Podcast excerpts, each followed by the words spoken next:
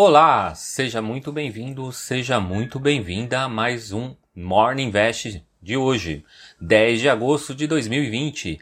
Eu sou o Sidney Lima, especialista em investimento, e venho apresentar os destaques do mercado financeiro para que você comece o dia muito bem informado. Na última sexta-feira, o TikTok continuou em cena. Todo o mercado acompanhou a briga nessa guerra fria entre os Estados Unidos e a China que acabou tendo reflexos aqui. O presidente Donald Trump resolveu usar a sua caneta para assinar duas ordens, com o intuito de banir os aplicativos chineses do país. A ordem proíbe qualquer transação por qualquer pessoa ou com relação a qualquer propriedade sujeita à jurisdição dos Estados Unidos, com a ByteDance, que representa o TikTok, e a Tencent, que é responsável pelo WeChat, que é o Zap Zap chinês. A alegação do presidente americano é que essas plataformas capturam informações que podem ajudar o Partido Comunista Chinês a rastrear a localização de funcionários e contratados federais e criarem dossiês com informações pessoais para chantagearem e conduzir uma espionagem corporativa segundo o texto da ordem. Com isso, o TikTok divulgou uma nota dizendo que ter ficado totalmente chocado com o decreto e afirma que nunca compartilhou dados com o governo chinês. E ainda diz que pretende entrar numa disputa judicial. O Ibovespa fechou a semana aos 102.775 pontos, uma queda de 1,30%, e o volume financeiro negociado na sexta-feira foi de 29,015 bilhões de reais. A inflação de julho teve uma pequena alta de 0,36% em comparação mensal. O ano o indicador acumula já uma alta de 0,46. O impacto veio do setor de transporte, com uma alta de 0,78%, influenciado pelo preço da gasolina, seguido pelo setor de habitação, que subiu 0,80%, influenciado principalmente pela energia elétrica.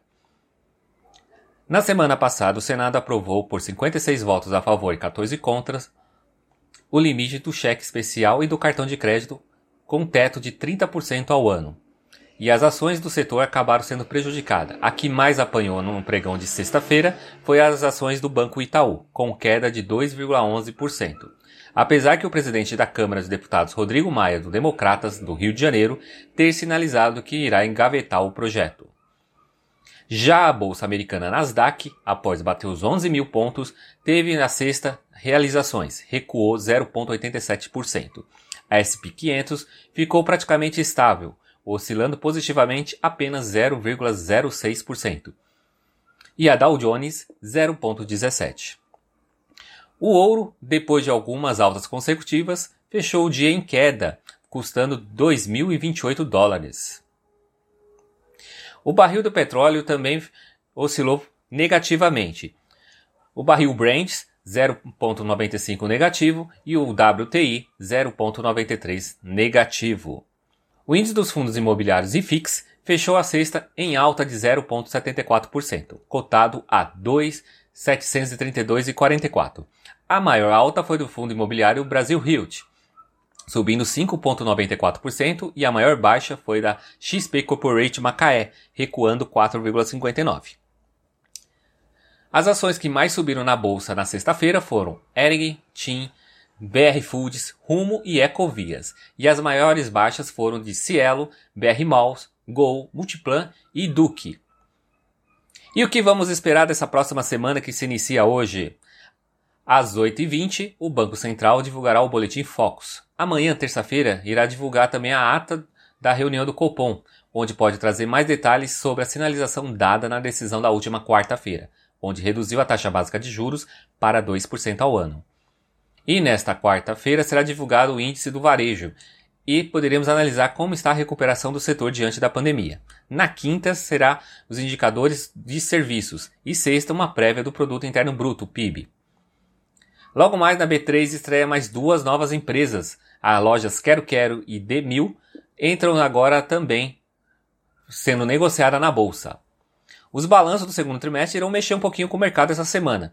Está previsto pelo menos mais de 40 empresas. Dentre elas temos a Via Varejo, Marfrig, Natura, Lojas Americana. No setor político, ainda está no radar a reforma tributária. Quarta, a comissão irá receber por videoconferência o presidente nacional dos secretários estaduais, Rafael Fonteles, para tratar do assunto. Já na agenda internacional, os investidores ainda estão acompanhando essa briga entre as redes sociais chinesas e o Trump. Sobre o acordo entre os democratas e republicanos, não chegou a lugar nenhum. O presidente Donald Trump assinou um decreto nesse final de semana. Agora, ele vai oferecer um alívio econômico de um valor de 400 dólares por semana aos americanos que perderam o emprego durante a pandemia. Antes era 600 dólares por semana.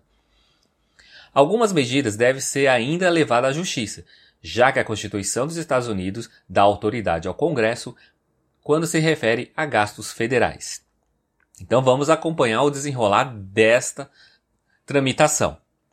Esses foram alguns dos destaques de hoje e aproveite e já compartilhe esse conteúdo para os seus amigos, para que possamos chegar a muito mais pessoas. Tenha uma excelente semana, te encontro amanhã nesse mesmo canal. Até mais!